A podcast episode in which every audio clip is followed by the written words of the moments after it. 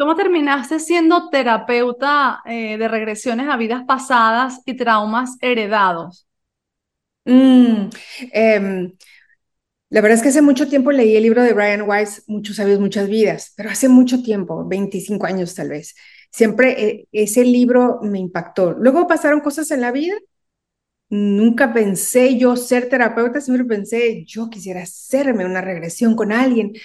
Y, y bueno, creo que eso ya estaba en mí porque hace dos años empecé a hacer terapias de, de codificación bioemocional que tienen un poco de regresión, un poco de hipnosis eh, pero después encontré de repente, sabes, llegan a ti los mensajes de que ahora vas a hacer esto. Empecé a estudiar cómo hacer regresiones eh, y, y quedé fascinada. La verdad, desde que hago esto me gusta mucho más que cualquier decodificación biológica de síntomas, porque me parece un poco más sencillo y al mismo tiempo más profundo. ¿Pasó algo en tu vida puntual que te haya llevado a despertar en ti esa curiosidad en las, acerca de las vidas pasadas?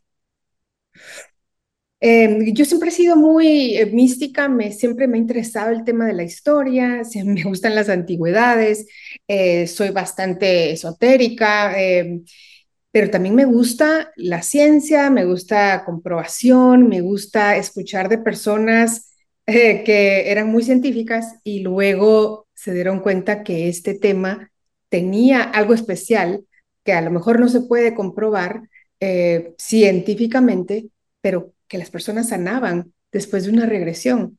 Yo mm. misma he comprobado en mí, eh, sanando diferentes partes, y eso fue lo que más me llamó la atención. Ok, perfecto. Bueno, me encantaría que profundizásemos acerca de este tema. ¿Comenzamos? Vamos. Expansión.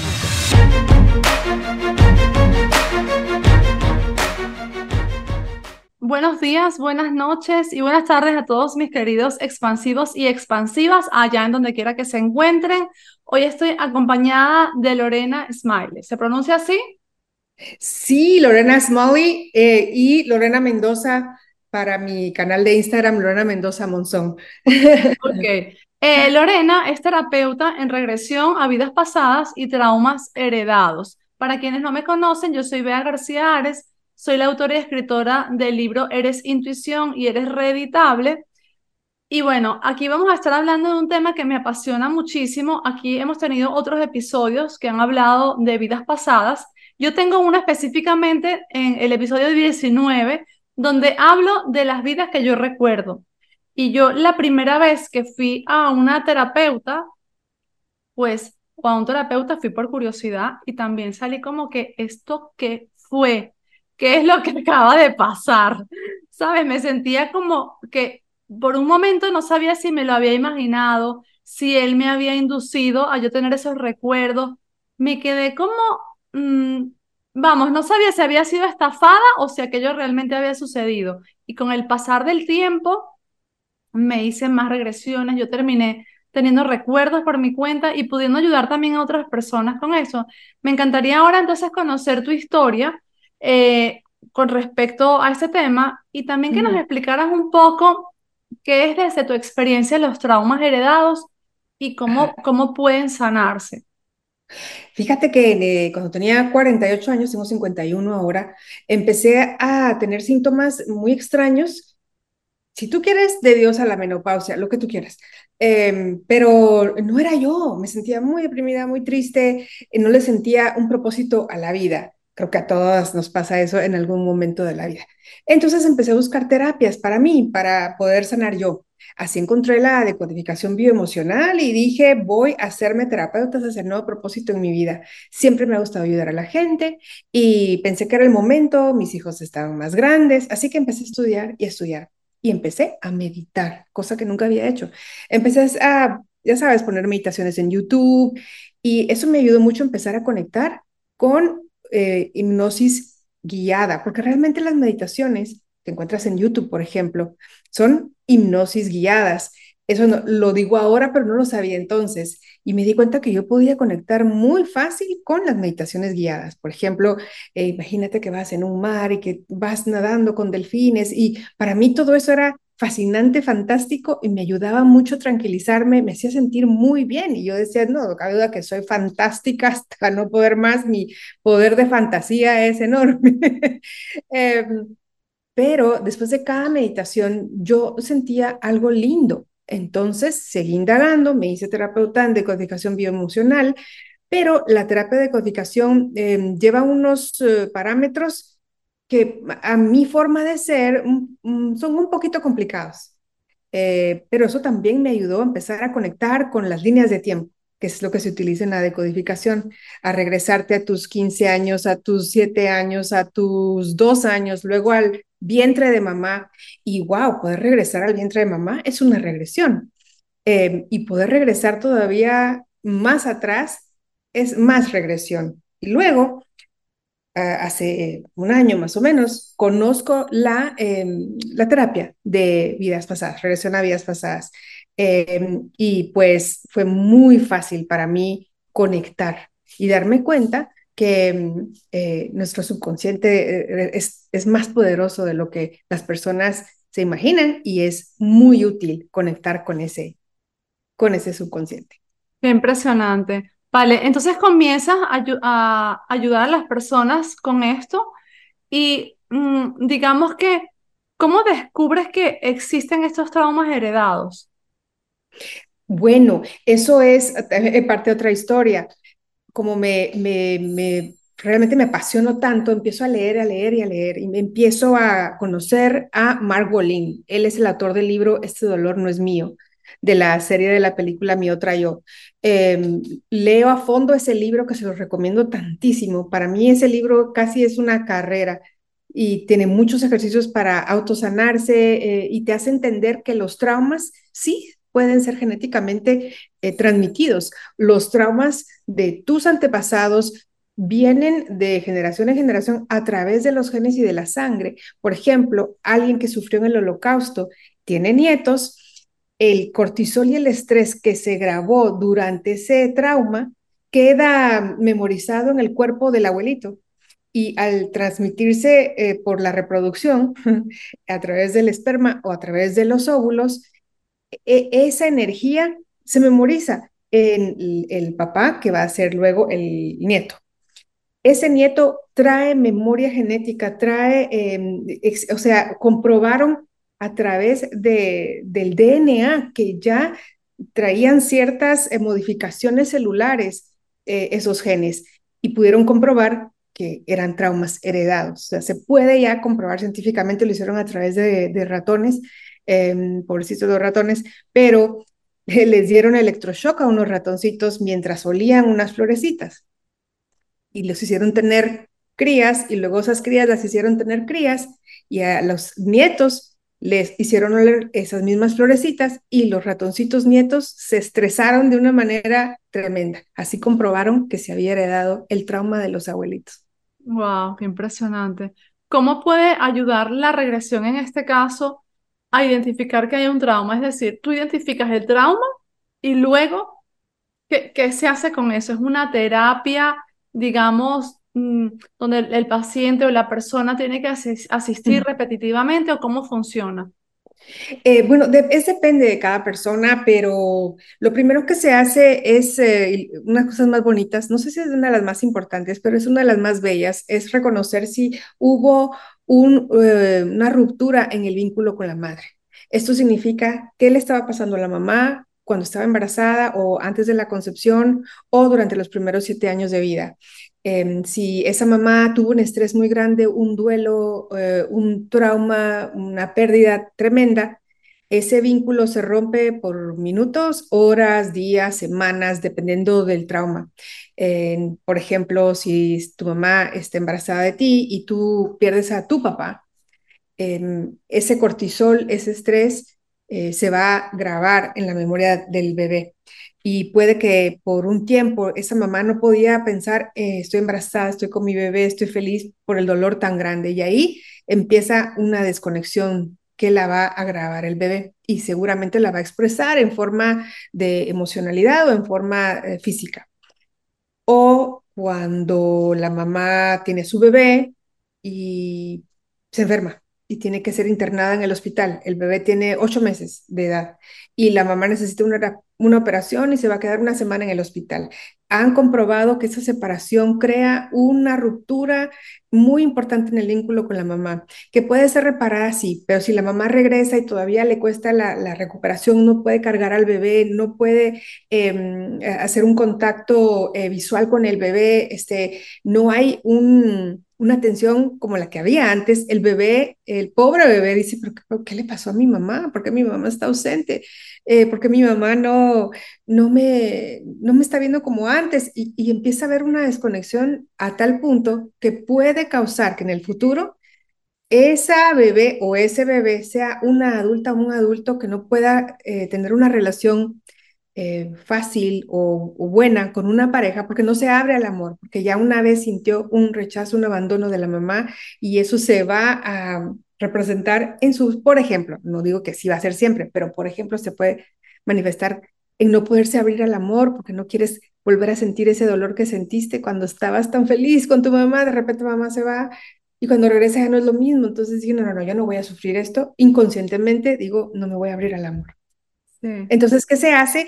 Bueno, se hace eh, una terapia de, eh, de ir eh, arreglando ese vínculo poco a poco, haciendo ciertos ejercicios y dinámicas de acercamiento con la mamá, de sentirte apoyado, abrazado, visto, escuchado por la mamá, en la que tú poco a poco puedas ir recibiendo ese amor otra vez, que no tengas que rechazar el amor.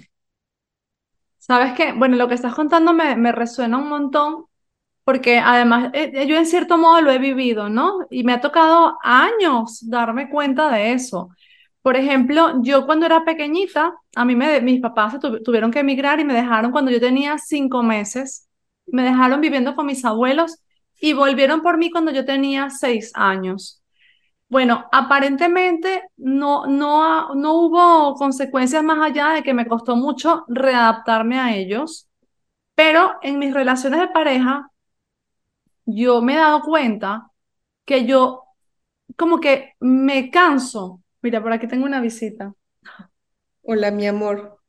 Yo como que me canso, entre comillas. O sea, ese es el nombre que le doy, que me canso muy rápido de las relaciones, pero en el fondo me ha costado darme cuenta que tal vez lo que hay es un miedo al abandono, ¿no? Es como, bueno, antes que me abandones, ¿no? Eso es algo que yo tengo que, que me he venido o sea, ha tardado años para darme cuenta de esto, años. Antes que tú me abandones, ya yo tomo la decisión de acabar con esto. Por supuesto, cuando yo acabo con las relaciones de pareja, yo siempre tengo una excusa que yo me la creo, ¿sabes? Es que no, eso se tiene que acabar por tal cosa. Pero luego digo, ¿de verdad esa excusa ha sido real o es en el fondo algo mucho más profundo que esto? Entonces te quiero preguntar, en este caso específico, por ejemplo, una mamá que está escuchando, un papá, y le ha pasado algo así, se ha alejado de su hijo y no quiere que en el futuro este niño tenga consecuencias de ese tipo, ¿qué puede hacer? ¿Qué tipo de cosas puede hacer en el momento presente para reparar esa grieta que se abrió? En la infancia. Conocer la historia, eso es lo más importante si, se, si es posible, ¿no?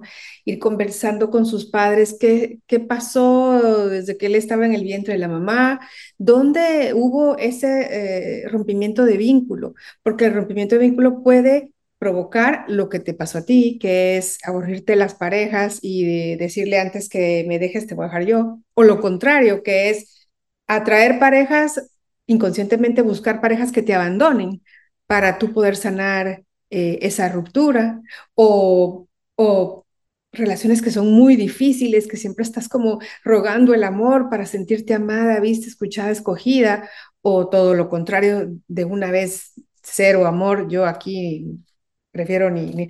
Lo que puedes hacer es conocer tu pasado, eh, e ir trabajando poco a poco en terapia, en integrar esas partes que se rompieron de ti dependiendo de dónde fue que se rompió el vínculo, que puede ser en el embarazo de tu mamá, en el primer año, los primeros siete años.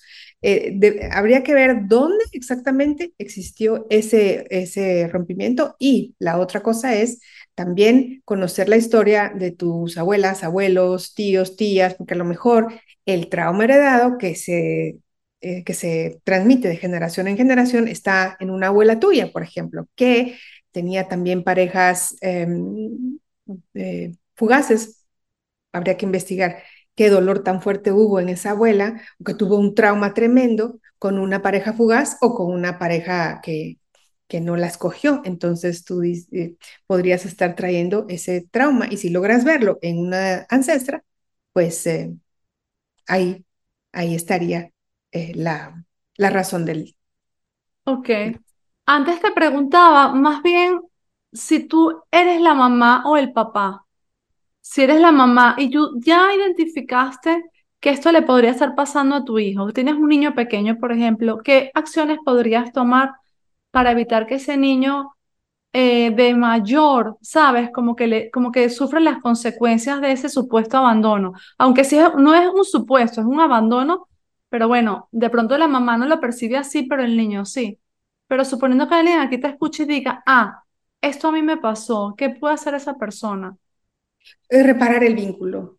Eh, reparar el vínculo poniendo mucha atención en el, en el hijo, poniéndole atención al hijo y comunicándole al hijo constantemente que estás con él, que no lo vas a abandonar, que le vas a dar el amor que ese niño necesita, que vas a estar eh, cuidándolo y dándole sus necesidades, que estás ahí para contenerlo, apoyándolo, eh, pero sobre todo comunicándote mucho con, con ese niño que no lo vas a abandonar, que estás ahí, que estás presente. Vale, perfecto. ¿Cómo puede una persona identificar que tiene un trauma heredado, que tiene algo que no, no, no le pertenece, por decirlo de algún modo? Ah, que no es de, desde la persona. Eh, es importante escuchar cómo la persona te cuenta su síntoma. Por ejemplo, em, si alguien te dice con problemas de depresión, es que mis, mis pensamientos suicidas o lo que yo pienso todo el tiempo es en quererme vaporizar. Es una palabra que ya te suena extraña, ¿no? Vaporizar, vaporizar. Entonces tú vas atrás y, le preguntas, ¿en tu historia hubo alguien que muriera? Cuando tú piensas en vapor, piensas en un gas, ¿no? ¿Hay alguien que muriera eh, de esa forma? Porque ese es un trauma muy grande. Y sí, generalmente hay antepasados que murieron o asfixiados o, en el caso del holocausto, en las cámaras de gas. Entonces, a la persona reconocer que esa palabra, ese dolor, ese trauma es de ese ancestro, es como que algo inmediatamente se levantara, como que algo se moviera, como que una capa tectónica dentro de ti hiciera un movimiento para sanar. Claro, y para quienes nos están escuchando, que de pronto dicen, bueno, es que yo no sé la historia de, de mi familia, en este caso lo que ayuda es la regresión, ¿no? La hipnosis regresiva. Claro que sí, puede ser, ese es el caso y mira, generalmente las historias te vienen llegando. Eh, a veces uno llama a sus padres y les pide toda la historia en ese momento, dime todo lo que pasó. Y te pueden contar una parte y un año después de la nada una prima te cuenta algo o te enteras de algo, pero la información siempre llega en el momento justo. Y claro que está la herramienta de la regresión a terapia de días pasadas que tú conoces, ¿no? Eh, y que es, es nada más que una herramienta magnífica para entrar en, en tu ser y entrar en tu información personal, en tu información íntima sabia, eh, que es, sea o no em, una vida pasada, va a ser información de tu ser para ti. ¿Nos puedes contar uno o dos casos que te hayan marcado especialmente como terapeuta? Casos de sanación o de transformación que vengan a tu mente. Em, hace poco realicé, creo que de las que están más cercanas son las que más recuerdo, ¿no? Pero em, hace poco realicé una regresión en que em, la persona, que es una de las preguntas más eh, populares, digamos, el propósito de tu vida, cuál es mi misión, cuál es el propósito de mi vida. Y esta persona quería saber cuál, cuál era en ese momento el propósito de su vida. Entonces, eh, una persona que conectaba fácilmente, conectó muy bien, rápido, pudo transportarse a esa otra vida. Y primero se conectó a una vida donde era una mujer eh, que, que vive en Sudamérica, pero ella se conectó con una ciudad de Estados Unidos, Houston. Em, y, y, ella no conoce esa ciudad, pero bueno, ahí la llevó su mente, donde vivió una vida bastante, mm, digamos, eh, monótona, monótona y que ella dependía de, de su esposo en, los, en el 1800. Su esposo muere y ella mm, luego tiene un negocio y se, se, vuelve independiente, pero este, una persona la asesina. Eso es lo que ella logra ver. Wow. Pero ella logra ver que esa vida, ella la vivió con, con monotonía, la vivió con dependencia y en, encima después eh, un, una persona la mata. ¿Por qué es importante esto? Porque luego vamos a ver otra vida donde ella se pudo conectar todavía más atrás, se conecta en Egipto y es una, es una faraona poderosa eh, y en, ese, en esa época ella eh, hablaba con muchas mujeres, las empoderaba, estaba como reunida con muchas mujeres, ella las enseñaba a, identificar sus, su poder como mujeres, o sea, se, hasta podías ver en el momento en que ella estaba eh, en, ese, en esa vida, su expresión facial cambiaba, su expresión corporal era una mujer fuerte, empoderada, líder, independiente, y en la otra vida era una, una persona monótona, una persona que, que realmente su vida fue bastante simple, por no decirlo. Entonces, la vida, la segunda vida en Egipto, a ella le, recordó, le hizo sentir ese cambio de, de percepción de vida, en la que ella podía ser una mujer llena de poder y ese fue el mensaje, que ella lo tenía dentro de ella. Ella, como que el propósito entonces al final de la terapia fue eh, darse ella cuenta que ella podía trabajar con mujeres y eso le encanta, eso le fascina y dijo, sí, yo lo siento, siempre ha sido esa mi, mi... y eh, que tiene que ver esa vida donde fue tan monótona, como que pudo hacer una comparación y ver, sí, en esta vida yo no, yo no pude ser independiente, fue una vida más o menos triste, eh, pero por cierto, en esa vida triste también trabajaba con mujeres y eso era lo que más le daba, le daba satisfacción. Entonces, eh, la moraleja era que su misión, su propósito era intentar hacer algo con grupos de mujeres donde ella pudiera eh, ayudarlas, empoderarlas y hacerlas sentir bien. Esa fue una muy linda uh, regresión porque fue muy claro el mensaje. Tienes que eh, trabajar con mujeres porque tú tienes adentro el poder. Y mm, eh, lo que me da mucha risa de las eh, regresiones, no, no me da risa, sino que es em, em, simpático, es que mm, el mensaje siempre es tan sabio. Es como que tus, tus guías de esas vidas o tus vidas pasadas siempre te dicen lo, lo que necesitas escuchar. Te dan mensajes amorosos, te dan mensajes útiles, muy prácticos y de tu, de tu ser interior, que pareciera que tú abres una cajita de tu ser interior y te das esos mensajes. Eh, otra, eh, otra regresión es, eh, te puedo hablar de una mía, vale. que era una mí, que me cambió muchísimo. Eh, yo tenía muy, mucha inquietud de por qué a pesar de que hiciera lo que hiciera, mi, mis canales de difusión, por ejemplo el de Instagram, no crecía.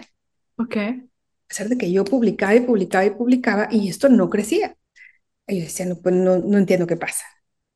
Hago una regresión, esto fue en enero, me la hacen a mí y me veo en una vida de 1600 tal vez, en la que yo tenía mucho miedo de ser reconocida, o sea, de que supieran quién era yo, eh, porque mis padres, tenían poder, eran, digamos, eh, uh, tenían una buena posición en, en, ese entonces y habían muchos problemas con secuestros.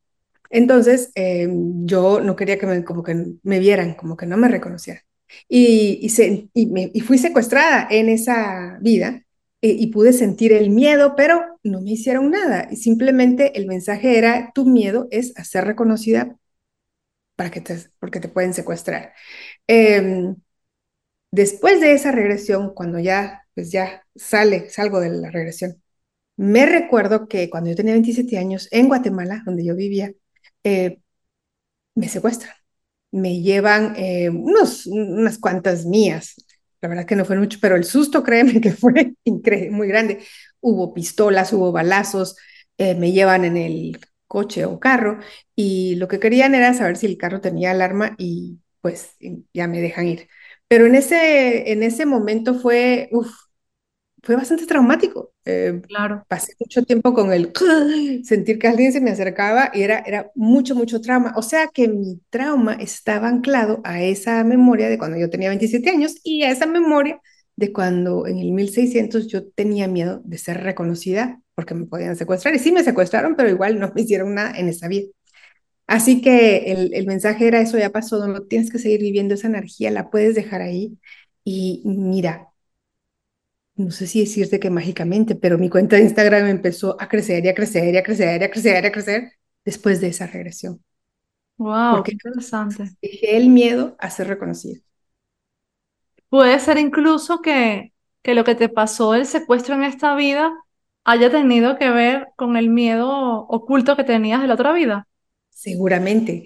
A lo mejor mi mente lo creó para que yo pudiera sanar esa parte o simplemente como ya me había pasado en una vida de 1600, me había vuelto a pasar en la vida del 2000, o sí, del, dos, del 2000, para que yo lo sanara, para que no tuviera ese miedo, que ya, que ya no necesitara esa energía. Así que... Tú sabes, yo lo he contado ya varias veces aquí, creo, por lo menos una seguro. Eh, mi última regresión fue sin buscarla, porque alguien que entrevisté como tú me dijo, oye, ¿quieres que te haga una regresión? Y yo, bueno, sí, me pareció súper bien porque esos temas me encantan y yo las hago, pero no tengo quien me las haga a mí. Entonces, resulta, para ponerte en contexto, a mí siempre me ha gustado viajar, pero mucho. Vamos, que es una de mis principales pasiones. Y de repente me convertí en mamá y empecé a tenerle miedo a viajar. No era miedo a que el avión se cayera ni nada de eso, era miedo a no volver. Y empecé a tener pesadillas recurrentes con que yo viajaba y no volvía. A todas estas viene, viene pues todo lo que pasó en el 2020 y yo en pleno encierro, yo seguía teniendo esas pesadillas y yo dije, ya va, esto no es normal. Y cuando me hacen esta regresión, descubro que en una vida pasada yo había sido un padre de familia donde tenía mi esposa, mi hija, mi hija era la misma hija que tengo hoy en día, yo me voy a una guerra y en esa guerra no puedo volver. Y me, digamos que me dejan acuartelado 15 años eh, sin yo poder decirle a mi hija que yo estaba allí. Finalmente yo me muero ahí acuartelado y para mí eso fue como, wow, ahora entiendo. O sea, yo pasé 15 años pensando cómo hago para yo decirle a esta persona que yo sigo existiendo, ¿sabes? Entonces yo en, mi, en mi mente, en mi vida real, perdona, de ahora, la otra también fue real, pero de antes, en esta vida, yo tenía miedo de, de viajar y, y, y, quedarme por lo que fuese. Siempre en, el, en la pesadilla había un problema de papeleo, un problema de cierre de fronteras, un problema de cualquier cosa, pero que yo no podía volver. Entonces, gracias a eso he podido otra vez como viajar con, o sea, lo he trabajado, lo que dices tú, hay que trabajarlo, no es enterarse ya, hay que trabajarlo. Y me pasa una cosa muy especial. Yo tengo una relación muy extraña con el número 11. Para mí el 11 cuando se me empieza a aparecer es como todo está bien, vas por el camino correcto, estás protegida. Y cuando viajo se me empieza a aparecer el 11 por todos sitios. Entonces, siento que hay como alguien del otro lado diciendo, ayudándome a sanar eso, como diciéndome, ok, vas a viajar, tranquila, te voy a empezar a poner el 11, bueno, hasta en el asiento donde te vas a sentar va a ser número 11, la puerta por donde vas a entrar va a ser 11, ¿sabes? Y me ha ayudado mucho y es un poco lo que yo explico. Probablemente esos 11 no aparecerían si yo no estuviese atenta, ¿no? Es un poco lo que yo explico en mi libro Eres Intuición de cuáles son las señales que sí y cuáles son las señales que no significan nada. Pero me encanta tu historia porque imagínate llegar hasta ahí Mm, para darte cuenta de cómo luego, entre comillas, mágicamente cambia todo, ¿no? Exacto, y tú que hacemos regresiones sabemos que hay un momento durante la regresión en la que estás en estado de alma entre vidas y donde tú puedes dejar la energía eh, de miedo a ser reconocida, por ejemplo, o de miedo a no poder salir de, de la cárcel para avisarle a tu hija qué está pasando. Eh, sabemos que puedes sanar eso ahí, puedes dejar esa energía en esa vida que ya no la necesitas más y eh, despertar, regresar a esta vida sin esa energía. Así es. Bueno, me ha encantado de verdad tener esta conversación contigo. Eh, me gustaría que nos recomendaras tres libros que te hayan transformado, que te hayan impactado positivamente. Ah, bueno, como te conté, el libro de Este olor no es mío, de Mark Olin, ese libro cambió mi vida. Y todos los libros de, de Brian Weiss. Ahora estoy leyendo este que se llama A través del tiempo, de Brian Weiss. Y eh, también es, hay un libro precioso de, em, ay, ¿cómo va a ser que ahora no me recuerde? Pero em, bueno, te voy a recomendar otro que me encantó, em, que se llama El Camino Más Fácil, es de Mabel Katz y es acerca del Hoponopono. Porque aunque ella no tiene nada que ver con traumas heredados ni este, vías pasadas, eh, tiene frases, tiene consejos, tiene muy, muy simples, fáciles de, realizar, como por ejemplo este, cuando necesites eh, guía sobre lo que necesitas hacer en el futuro de tu camino, por esta vida, digas esto. Eh, divinidad, Dios mío, inteligencia cósmica o poder superior, estoy lista, muéstrame el camino. Ah, qué bonito, qué bonito. Bueno, gracias por tus recomendaciones. Brian Weiss, yo me los he leído todos. De hecho, fue el primer libro de desarrollo personal que me leí con 16 años eh, y me cambió la vida. en primer lugar, me ayudó a perderle el miedo a la muerte, que en ese momento tenía mucho miedo a la muerte, no a mi muerte, sino a la muerte de mis padres, de la gente que yo quería, ¿no? Entonces ese libro me, me cambió la perspectiva totalmente con respecto a la muerte. Estoy muy agradecida contigo, a todas las personas a ti, muchas gracias. que nos han estado escuchando hasta ahora. También gracias por acompañarnos hasta aquí. Si este episodio les ha ayudado, de, mándenselo a la persona también que ustedes crean que puede ayudar. Denle like, coméntenlo porque nos ayuda a crecer. Suscríbanse al canal de YouTube si no se han suscrito. Y por último, quiero preguntarte en dónde te pueden encontrar. Bueno, estoy en Instagram como Lorena Mendoza Monzón eh, realmente esa es mi base. Y tengo un canal de YouTube muy chiquitito que lo estoy llenando de material poco a poquito, que también es Lorena Mendoza Monzón. Así que ahí los espero. Vale, perfecto. Muchas gracias. Te mando un beso y seguimos en contacto. Chao, chao. Chao, chao.